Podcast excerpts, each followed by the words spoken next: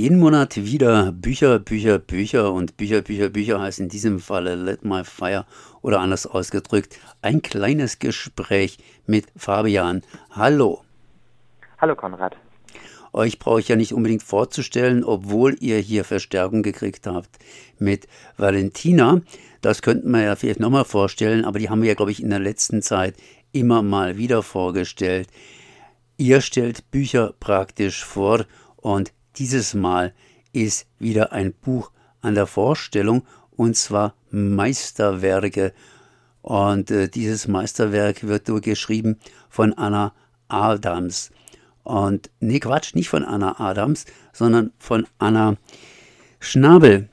Und dazu kannst du mir gleich was sagen und auch vielleicht zu meiner Namensverwechslung. zu der äh, leider nicht, aber ähm, zum Inhalt des Romans. Und äh, zwar spielt der Mitte der 80er Jahre und Slowenien. Eine Liebesgeschichte wird erzählt zwischen Adam, einem Literaturprofessor und Schriftsteller, und Anna, also ähnlich wie die Autorin, Anna Schnabel, also genau gleich sogar genannt, die als Lektorin arbeitet. Und ja, man kann sich zusammendenken, Adam möchte sein Werk veröffentlichen und kommt dann eben zu Anna, seiner neuen Lektorin, und zwischen den beiden, ja, entspinnt sich eine Liebesgeschichte. Aber das Ganze ist ein bisschen problematisch, denn im sozialistischen Slowenien der 80er Jahre arbeitet Anna verdeckt auch als Spitzel für den slowenischen Geheimdienst und der sagt ihr, gut, diesen Adam überwacht den mal. Und ja, jetzt ist sie ganz klassisch hin und her gerissen zwischen ihrer ja, Spitzeltätigkeit und ihrer Liebe für diesen Mann, den sie eigentlich nicht verraten möchte. Ich habe auch noch ein bisschen gespickt, äh, hin und her gerissen, natürlich auch zwischen der, Sie sind ja, glaube ich, beide verheiratet, oder? Also zwischen Ihren Partnern und äh, praktisch dieser neuen Geschichte.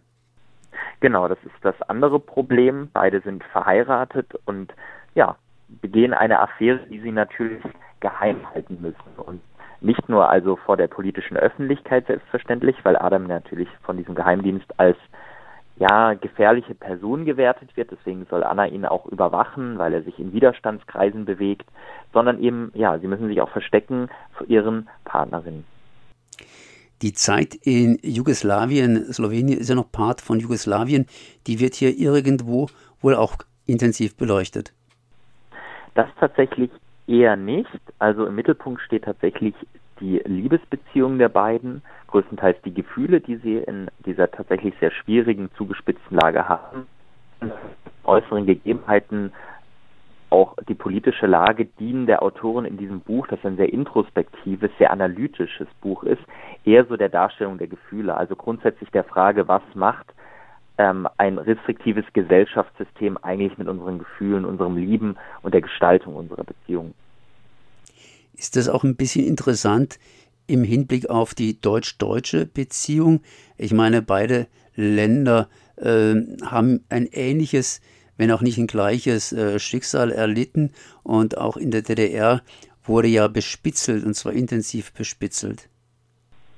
Ja, ähm, sicherlich. Also tatsächlich ist es schwierig, mit diesem Buch etwas darüber auszusagen, weil es, wie gesagt, diese politischen Fragen nur sehr am Rande ähm, beleuchtet. Ein gutes Beispiel gibt die Beziehung Annas zu einem alten Ehepaar. Man denkt erstmal, ja, das ist ja ein ganz normales, nettes, charmantes Ehepaar. Das sind allerdings ihre, ja, äh, Vorgesetzten in diesem Geheimdienst. Und man erfährt sehr wenig über den Geheimdienst selbst, aber sehr viel über diese beiden Personen, wie sie sich geben, welche Gesten, welche Kleidung, auf welche Art sie auftreten. Also vielleicht einfach nur als Beispiel, dass dieser, also generell das politische System oder auch äh, das Funktionieren des Geheimdienstes vor allem über persönliche Eigenschaften ähm, geschildert wird. Also wir erfahren sehr wenig über das ähm, politische System, das Vorgehen des Geheimdienstes an sich, aber sehr viel über die Menschen, die hinter diesem System stehen, die sowohl Täterinnen sind, als auch natürlich die Opfer, die in diesem Fall vor allem Adam, aber eben auch Anna sind. Denn Anna ist definitiv keine Person, die sich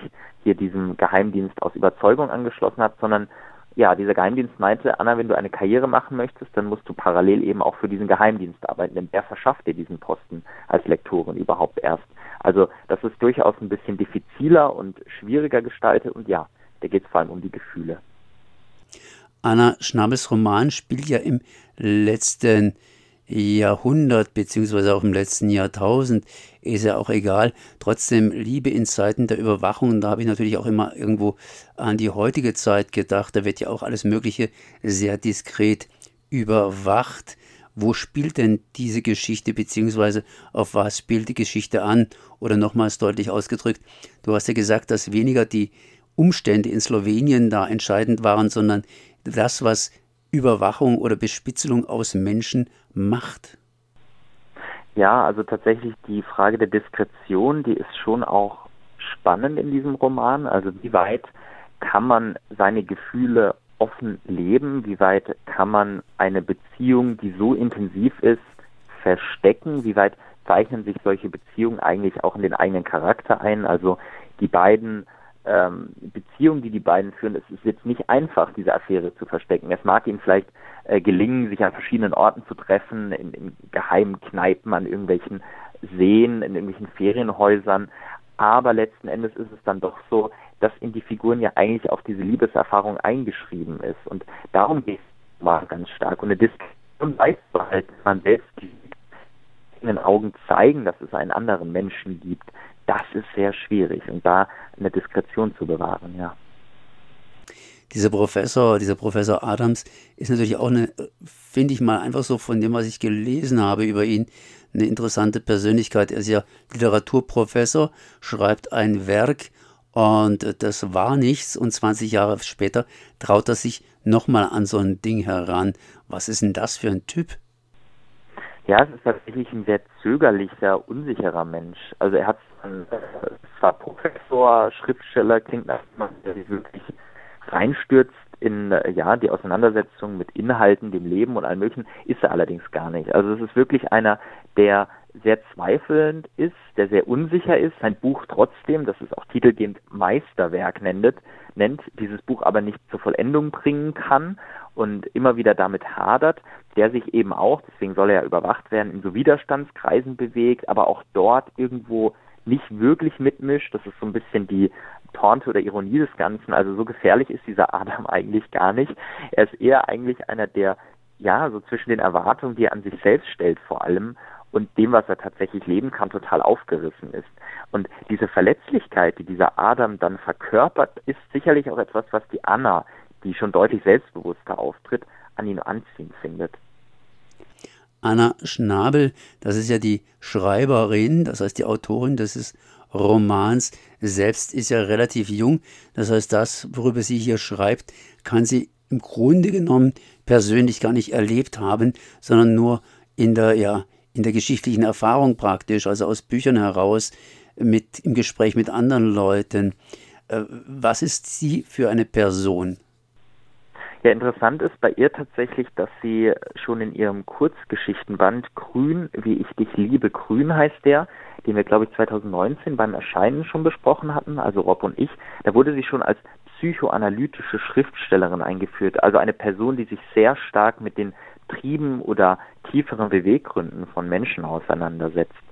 Und jetzt, wo du sagst, ja, sie hat sich wahrscheinlich wenig tatsächlich mit den politischen Gegebenheiten also direkt auseinandersetzen können, vielleicht natürlich über Elterngenerationen, sie ist ja selbst auch Slowenin, ähm, über bekannte Freunde, natürlich Bücher, Auseinandersetzungen, aber ich glaube ja, das, was sie dann wirklich antreibt und was man dann natürlich sicherlich auch besser tun kann, wenn man sich mit den geschichtlichen Begebenheiten nicht direkt auskennt, ist wirklich diese tiefe, ich nenne es mal Introspektion, dieses tiefe in die Seele schauen zu praktizieren. Sicherlich ein interessantes Werk. Gehen wir mal von dieser Frau weg und gehen wir zu einer anderen Frau hin, zu einer Valentina, die ist ja neu bei euch und hat gleich mal ein neues Format eingeführt, äh, das Bücherregal. Was ist denn das für ein neues Format? Ja, mit diesem Format haben wir versucht, unser altes Format der heiße Stuhl so ein bisschen zu, professionalisieren. Wir hatten im Format der heiße Stuhl ja häufig Menschen aus unserem Bekanntenkreis so zu ihrem Leseverhalten interviewt, so gefragt, was los ist. Und da dachten wir, ja, das ist ja ein bisschen uninteressant wahrscheinlich für viele HörerInnen, die dann diese Menschen ja gar nicht kennen. Aber wie lernt man einen Menschen eigentlich kennen, wenn man ihn gar nicht sieht? Naja, indem man einfach mal ins Bücherregal dieses Menschen schaut, guckt, was für Bücher dort stehen, was was der Mensch sich da so reinstellt oder von dem er auch will, dass andere, die seine Wohnung besuchen, das auch sehen. Und neu ist das Format insofern, es werden nach wie vor Fragen bekannten Menschen, aus, also Menschen aus unserem Bekanntenkreis gestellt, aber hier wird vorher noch das Bücherregal äh, sich angesehen. Und Valentina wird kurz beschreiben, was ist denn das für ein Bücherregal? Und dann gibt es einige Fragen an die Person. In dem Fall ist das Mira, eine ähm, Schauspielerin. Also wir werden uns absichtlich auch immer wieder Menschen suchen, die irgendwie einen Beruf haben, der interessant ist, ähm, wenn es um Literatur geht. Also sie verkörpert ja quasi Texte auf der Bühne. Ja, und Mira wird eben dann einigen Fragen unterzogen. Das Format, ähm, das Bücherregal, wird immer wieder abwechselnd, ähm, äh, also immer quasi jeden zweiten Monat eingesetzt. Die andere Hälfte führen dann, füllen dann tatsächlich Interviews mit bekannten Leuten, wie letztes Mal ja Rafia Zakaria zum Buch Against White Feminism. Ich verstehe schon. Das heißt, ähm, Bücher und Schauspielerin, das bedeutet ja immer auch wiederum so einen gewissen Spagat, dass eine Schauspielerin auch immer wieder Bücher auf die Bühne bringt und irgendwie darstellt. Kommt es da bei euch zum Ausdruck? Ja, das wird definitiv Teil des Interviews sein. Auch die durchaus provokante Frage, warum ähm, schaust du dir Literatur auf solche Weise an? Ist das nicht irgendwie auch naja, bist du vielleicht zu faul, dich einfach hinzusetzen, willst du das irgendwie anders machen so? Also wir stellen da einige provokante Fragen und sind äh, ja also weil wir, ich bin auf jeden Fall sehr gespannt. Ich habe mir das Interview tatsächlich noch nicht angehört, äh, was Valentina da so aus ihr rausgekitzelt hat. Aber ich weiß auf jeden Fall, dass sie viele provokante Fragen, die Rob und ich ihr auch mitgegeben haben, der Mira dann gestellt haben. Da bist du garantiert in guter Gesellschaft, denn wir haben sie auch noch nicht gehört. Das heißt, Ganze kann man natürlich entsprechend hören am Mittwochabend um 20 Uhr und selbstverständlich am Donnerstag in der Zweitausstrahlung um 13 Uhr.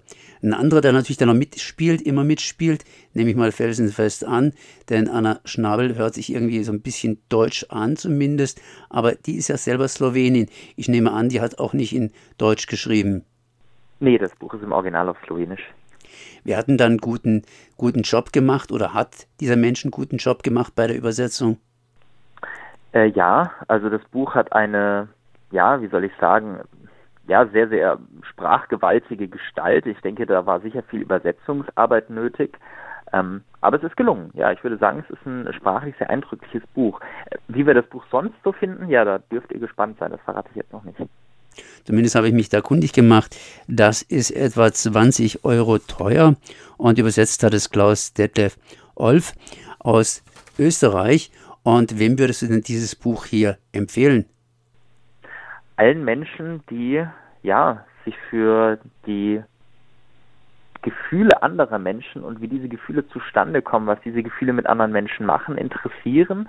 Alle Leute, die ja Bücher mögen, die tief in die Seele anderer Menschen eintauchen. Tja, dann will ich mal sagen, dann macht ihr auch einen guten Job und zwar am Mittwochabend um 20 Uhr beziehungsweise in der Zweitausstrahlung am Donnerstag um 13 Uhr kann man das Ganze sich dann nochmal präsentieren lassen und natürlich für eine gewisse Zeit auf unserer Webseite auch nochmal einfach on demand anhören. Merci Fabian. Ja, vielen Dank auch dir, Konrad.